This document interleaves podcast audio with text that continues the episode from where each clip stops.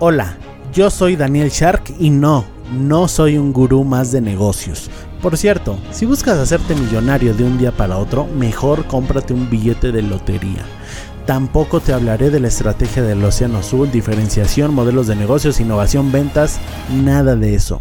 Para eso mejor regrésate a escuchar al señor con el saco de piñas. No me malinterpretes, todo eso funciona siempre y cuando tengas el elemento secreto ninguna idea, por muy buena que sea, si le dediques años de sudor y creas que tienes la estrategia perfecta, nada ha funcionado sin esta clave. Dime tú, sé que te ha sucedido, trabajas un montón y no lo ves claro. A mí también me pasó, que si la disciplina, la inteligencia, que si los contactos, que si equivocarse rápido, que si la suerte, bla bla bla, palabras vacías. Sí, todo eso funciona, pero la clave de la que nadie te habla esa que tienen grandes como Elon Musk, Richard Branson, Steve Jobs, es que ellos eran sharks. ¿No sabes qué es eso? Bueno, pues descúbrelo aquí en el podcast del futuro Shark. Hoy te voy a hablar acerca de el sistema, el framework de pensamientos, de creencias eh, de un nuevo millonario contra el sistema de pensamientos y creencias de un antiguo millonario. Y ya sé que lo dice en el título, pero te lo tengo que aclarar desde el principio porque la historia que voy a contar ahorita aparentemente no tiene nada que ver con, con eso, pero al final te darás cuenta que tiene todo que ver. Comienzo. Ayer fui a una clase de Muay Thai. Recuerda que yo practico Muay Thai, que es boxeo tailandés. Es un arte marcial preciosa en la que usas puños, eh, rodillas, patadas y codos. Bueno, peleé con un chico eh, que está, se podría decir que en la élite. Es muy bueno, es profesional y él va a competir la siguiente semana. Me encantó esta pelea porque reavivó la llama de mi pasión en ese deporte, ¿sabes? Hay veces en las que eh, tu pasión está ahí, ¿no? Tu pasión está ahí, pero hay veces en las que esa llama ya no está tan encendida, ¿me explico?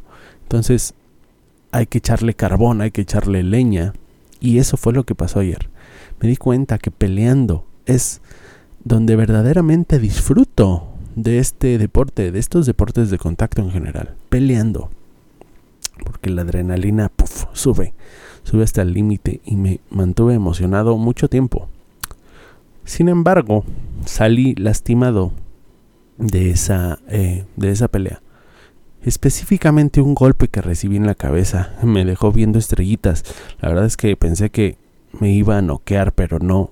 Eh, seguí consciente y seguí peleando, pero sí me dolió y sí sentí que me movió el cerebro. Cuando llegué a casa después del entrenamiento no me importó mucho, de hecho no me dolía. De hecho, me sentía súper bien, súper motivado, súper, este, con la llama muy, muy, muy encendida. Porque aunque este chico es mejor que yo y tiene más experiencia, más condición física, más fuerza, el hecho de yo haber sido el que mejor, eh, el que le di más batalla, eso me hizo sentir muy orgulloso de, mí mismo. De hecho, Nuestros demás compañeros me dijeron, no, tú fuiste el que le dio más batalla, felicidades. Y es que es increíble porque cuando te pones con un profesional sin tú ser profesional, bueno, quiere decir que algo tienes, ¿no? Que algún talento tienes o que tu sistema funciona muy bien. Por otro lado, bueno, pasaron las horas y como eh, más o menos a la hora de la comida sentí que me dolía la cabeza. Pensé que había sido por estrés porque, bueno, estamos en una situación algo estresante en el trabajo. Y me dormí una siesta después de comer a ver si se me quitaba, pero no, no se me quitó el dolor de cabeza. En la noche ya a la hora de dormir simplemente no pude dormir, me seguía doliendo la cabeza y tenía un zumbido en el oído derecho. De hecho aún lo tengo, eh, aunque es eh, menor que ayer.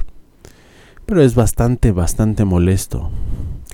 No fue hasta la medianoche que me levanté a tomar analgésicos, que entonces sí me pude quedar dormido. Combinación de los analgésicos y combinación de que ya era súper tarde. Yo creo que eso fue lo que me ayudó a quedar dormido. Y fue entonces donde, eh, cuando recordé las palabras de un sabio señor de barba de YouTube, se llama Strongman Tarraco, su canal es muy bueno, es acerca del levantamiento de pesas, pero su filosofía es, es muy buena y tiene una frase que dice lo siguiente. Dice, la gente cree que hacer deporte siempre es saludable. Y sí, hacer ejercicio o deporte es bueno, pero hasta cierto punto. Porque cuando te vuelves profesional, comes de eso, vives de eso, la prioridad se vuelve el rendimiento y entonces la salud pasa a un segundo, tercer o hasta cuarto término. Y completamente de acuerdo, la mayoría de las personas pensamos que hacer ejercicio y hacer deporte es saludable y en que entre más ejercicio hagas más saludable, ¿no? No sé, como que existe la creencia que a lo mejor las personas que están en las Olimpiadas, por estar en las Olimpiadas, por ser atletas de alto rendimiento, también su salud está hasta el tope. Y no es así. Estoy seguro que en el 99% de los casos no es así, o en el 100% de los casos. Porque se prima la eficiencia, el rendimiento físico, atlético, por sobre la salud. Meterte esteroides, meterte eh, anabólicos es el claro ejemplo de eso. Para rendir más en la élite del deporte debes sí o sí estar dopado con esteroides. Y eso evidentemente no es saludable. Te voy a poner otro ejemplo. ¿Has visto los modelos en las revistas? ¿Has visto los fisicoculturistas profesionales con abdomen supermarcados o modelos, ¿no? Con más o menos 8 o 7% de grasa corporal. Si no sabes de esto, es un porcentaje bajísimo. Las personas promedio tenemos 20% de grasa corporal hacia arriba. Las mujeres incluso más. Porque así son nuestros... Eh, así es la, naturaleza, ¿no? Así es nuestro eh, organismo. Y estas personas que tienen tan poca grasa se ven increíbles pero sabes que con ese porcentaje de grasa corporal se les considera al borde de la desnutrición. ¿Has visto las últimas semanas de uno de estos eh, tipos, de una de estas personas antes de competir, de subirse a una tarima a sacarse fotos? Es lamentable y extremadamente duro. Se la viven comiendo atún 24 horas. Eh, te invito a que busques un vlog eh, en YouTube sobre culturismo para que veas cómo se convierten en casi seres humanos. Toda mi admiración para ellos, por supuesto, pero yo no sacrificaría salud por rendimiento.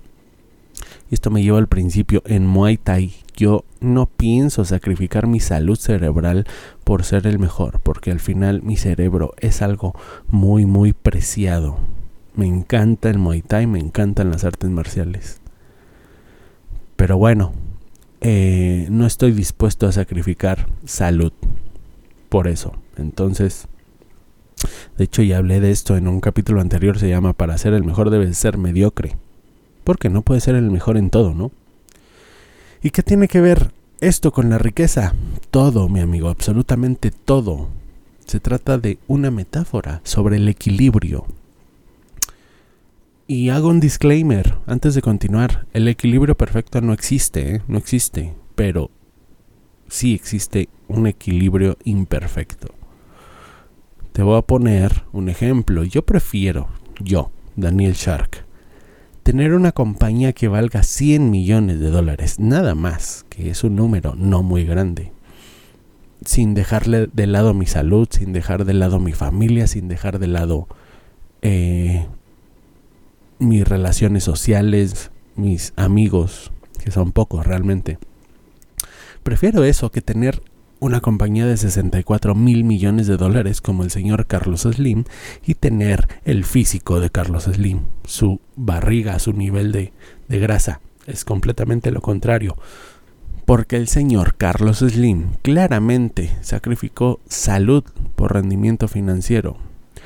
Digo, no me consta que tenga problemas de salud, pero a leguas se ve. Mira su físico.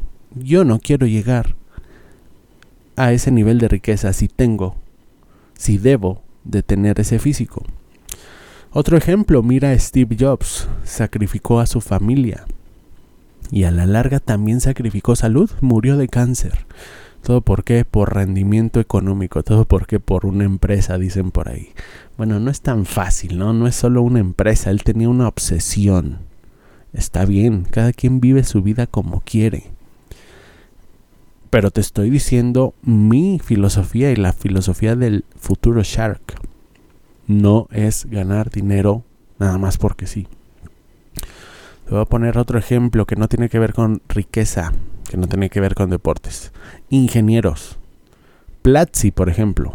Yo admiro mucho a estos chicos de Platzi, al, CEO, a los fundadores, pues a Christian Vanderhans y a Eddie, a Freddy, perdón, a Freddy Vega. Los admiro muchísimo, pero a legua se nota que no ponen un pie en el gimnasio y ellos mismos lo dicen eh, y aceptan que están mal. Freddy dijo en una conferencia que los ingenieros eh, está dentro de su ADN sentirse orgullosos de ser sedentarios y eso está muy muy mal.